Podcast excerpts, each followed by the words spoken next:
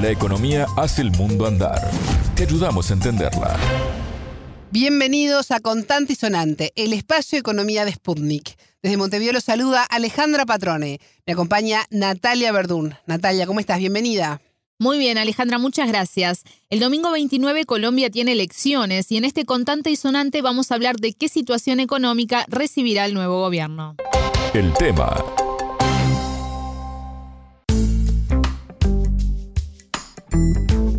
Este fin de semana los candidatos presidenciales cerraron sus campañas con miras a la votación del domingo que viene, el 29 de mayo. Se trata, Natalia, de unas elecciones que pueden llegar a ser históricas en el país latinoamericano. Exacto, y esto porque el candidato de la coalición Pacto Histórico, Gustavo Petro, lidera la intención de votos, con lo cual el país podría llegar a tener por primera vez en su historia un presidente de izquierda. Son días muy especiales en Colombia, con una campaña polarizada, la violencia no ha cesado y hay acusaciones inclusive de una posible cancelación de las elecciones. Sí, veíamos que hoy el presidente Iván Duque ponía en duda un supuesto plan denunciado públicamente por Petro de suspensión de las elecciones. Así es, y eso da cuenta del nivel de tensión en el que se desarrollan estos comicios, en los que si bien Petro encabeza las encuestas con un entre 35 y 40% de la intención de votos, no parece que pueda ganar en primera vuelta y por tanto el gobierno se definiría en junio. Detrás de Petro se ubica Federico Gutiérrez, de la Alianza de Derecha Coalición Equipo Colombia, que tiene entre 20,8 y 27% según las encuestas. Bueno, sea quien sea el nuevo presidente, Natalia, ¿cuál es la realidad económica con la que se va a enfrentar?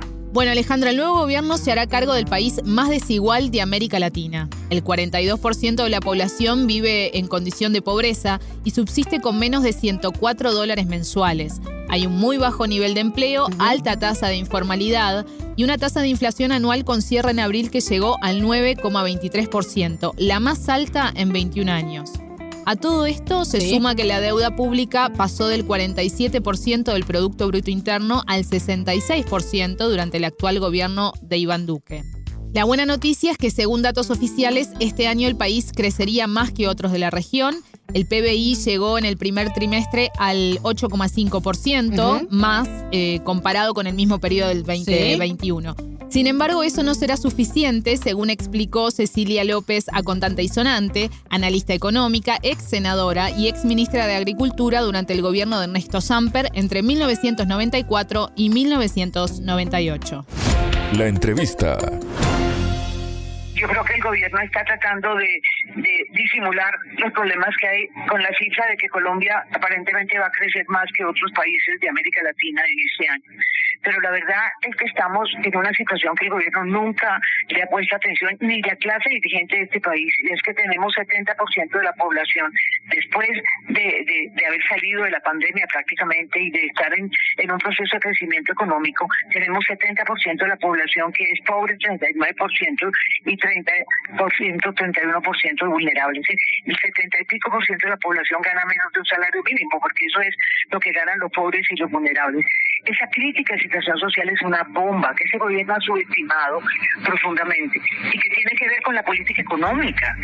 Un dato relevante, Natalia, es que solo 18% del presupuesto es destinado a inversión social. Exacto, y eso fue una de las causas por las que el año pasado el país vivió una serie de movilizaciones que se transformaron en las más importantes por su convocatoria y duración de las últimas décadas. A pesar de la pandemia. Exacto, a pesar de la pandemia. Y sucede que como en otros países, el COVID evidenció y agudizó aún más las carencias. Pero la pandemia, como sabemos, también es considerada por los gobiernos como responsable de las crisis económicas como ahora también está siendo el conflicto en Ucrania y las sanciones contra Rusia.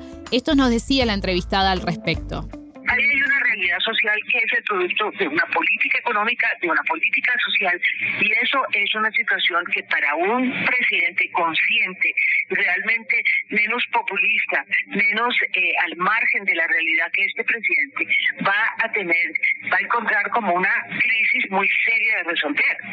Entonces, desde el punto de vista económico, tiene que ver cómo ese crecimiento que supuestamente eh, puede ser muy positivo se traduce en el empleo que que la población necesita y eso lleva a una transformación productiva, porque eso lleva a unas políticas productivas y una política económica distintas a las que hemos tenido, en donde no dependamos solamente de un sector que no genera empleo, cómo se reconstruye el campo, cómo se aumenta la producción agropecuaria, cómo eh, se hace una producción sostenible, cómo se recupera la industria. Son retos gigantescos sumados a una balanza comercial deficitaria, a un nivel de endeudamiento muy alto y a una tasa de inflación muy alta, muy por encima de los niveles que el banco ha señalado. Bueno, ella habla del empleo, de una necesaria transformación productiva y políticas económicas distintas a las que históricamente se han llevado adelante en el país. Natalia, ¿los candidatos que encabezan las encuestas reflejan eso? Petro plantea una reforma impositiva que, por ejemplo, incluye mayores impuestos a las 4.000 personas más ricas del país.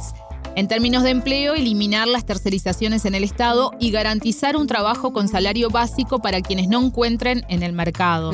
Y hablando del mercado, te propongo escuchar lo que decía el candidato sobre el mercado y sus regulaciones en una entrevista con el medio local La República. A ver qué dice. El mercado tiene unas regulaciones que hay que reconocer. La persona que piense que el mercado no debe tener regulaciones está en un fundamentalismo pasado de moda el COVID nos muestra dramáticamente, muy dramáticamente, que no se puede simplemente dejar el mercado funcionar sin unas regulaciones. Esas regulaciones con qué tienen o con qué temas tocan. Uno, con el equilibrio con la naturaleza. Tienes que llevar el mercado hacia la dignidad del trabajador y la trabajadora, porque si no, destruyes la vida humana. Por otro lado, Federico Gutiérrez propone eliminar impuestos a las empresas como uno de los aspectos de su reforma tributaria. Y también anunció una reforma laboral para cotizar el trabajo por horas, entre otras cosas. Esto dijo en una entrevista en el Instituto de Ciencia Política Hernán Echavarría Olosaga. Yo creo en la libre empresa. Creo que tiene que haber un Estado que intervenga menos y que apoye más. Y estoy convencido en que nuestros empresarios no solo seguirán adelante, sino que cada vez serán más y mejores. Hay que cuidar las libertades, hay que cuidar la libre empresa, la economía de mercado. Necesitamos generar empleo. El 95, 98% de la empresa en Colombia son entre pequeñas y medianas empresas. Eso hay que valorarlo. Y a las grandes también hay que cuidarlas y respetarlas. Es que generar empleo, hacer empresa no es fácil. Y generar empleo es uno de los mayores aportes en términos sociales que pueden existir a cuidarlos mucho y acompañarlos a trabajar de la mano. ¿Y la entrevistada qué dice al respecto? Esta fue su opinión sobre las propuestas económicas de ambos candidatos. A Federico Gutiérrez una propuesta coherente, porque entre otros haber recibido la propuesta de Gaviria sin leerla, y aceptarla inmediatamente quiere decir que no le importa. Él habla más de seguridad, de autoridad, y eso en términos económicos no es claro. En el caso de Petro, aunque tiene ideas que son más importantes en el sentido de que piensa hacer una reforma, ha sido confuso. Y, y él está haciendo un discurso que complace a la gente que lo está apoyando de frente, que es el cambio, pero que preocupa a los sectores que invierten. Entonces, digamos que en términos económicos yo no veo el panorama claro. El uno por la absoluta, digamos, ignorancia del tema y el otro por confusión.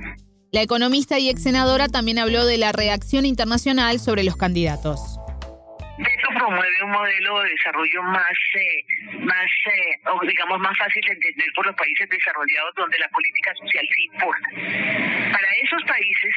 Donde una visión más social puede tener implicaciones económicas positivas, puede haber una reacción positiva. Pero para aquellos que siguen esta idea neoliberal, que lo que importa es eh, seguir un modelo que no es el que Petro va a implementar, seguramente va a haber una reacción negativa. Yo creo que Federico está dejando una cosa muy preocupante y es que es claro que no tiene la formación para ser presidente. Y yo creo que él eh, se asimila, inclusive uno lee en las columnas, ya que yo creo que en el exterior se lee que él puede ser peor que Duque. Y Duque, a pesar de que puede tener una imagen más positiva por fuera de la que tiene adentro, de todas maneras sí se necesita y el mundo reconoce que necesitamos gente muy competente.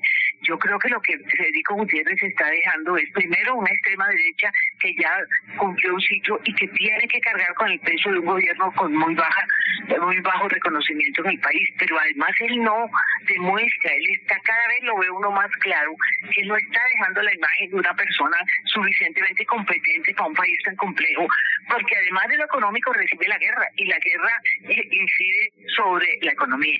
Internacionalmente eh, hay, digamos, preocupación y obviamente esperarán quién gana y cómo se comporta el que gane en los primeros meses o en, desde que se posesione en términos de sus prioridades. Muchas gracias, Natalia. A las órdenes. Para escuchar este programa pueden irse a mundo.spundinews.com.